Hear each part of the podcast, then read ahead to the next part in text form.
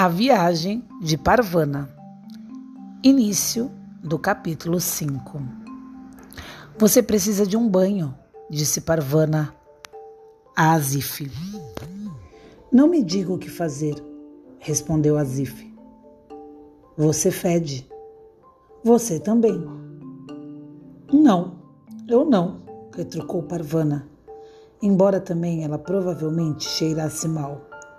Ao menos um pouco, mas não tão mal quanto Azif. Se não tomar banho, não come, declarou ela. Não preciso da sua comida horrível. Tenho montes de comida na caverna. Comida da boa. Não a porcaria que você cozinha. Tudo bem. Apodreça no seu fedor. Não ligo.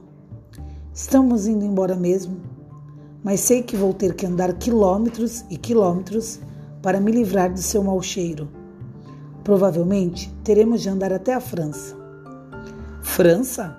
Não existe esse lugar, França. Você nunca ouviu falar da França? E acha que a burra sou eu? Azif jogou o cobertor nela. Não voou muito longe, porque no meio do arremesso, Azif começou a tossir. A camisa estava rasgada e Parvana pôde ver as costelas tensas com esforço para tentar respirar entre as tossidas. Ela pegou o cobertor para sacudir-lhe a poeira. O pó a fez espirrar o que a deixou mais brava. Você deixou meu cobertor muito fedido, disse ela. Mas Azif não a podia ouvir. Tossia muito.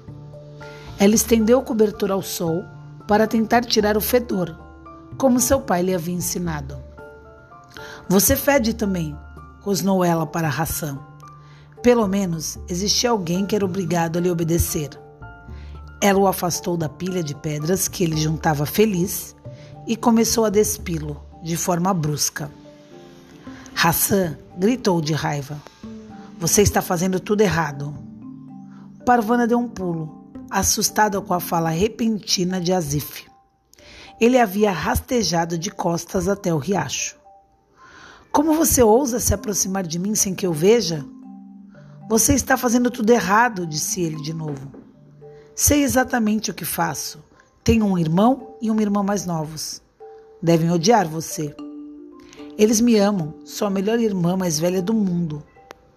Provavelmente estão pulando de alegria por você estar perdida, porque nunca mais verão de olhar para você de novo. Parvana colocou Hassan no colo de Asif. Acha que pode fazer melhor? Tente. Hassan parou imediatamente de chorar. Parvana ficou olhando boquiaberta enquanto o ódio sumia do rosto de Azif e os dedinhos de Hassan se erguiam para agarrá-lo no nariz. Ache minhas muletas, disse ele a Parvana. Turminha querida, gostaria que vocês pensassem na situação dessas três crianças abandonadas.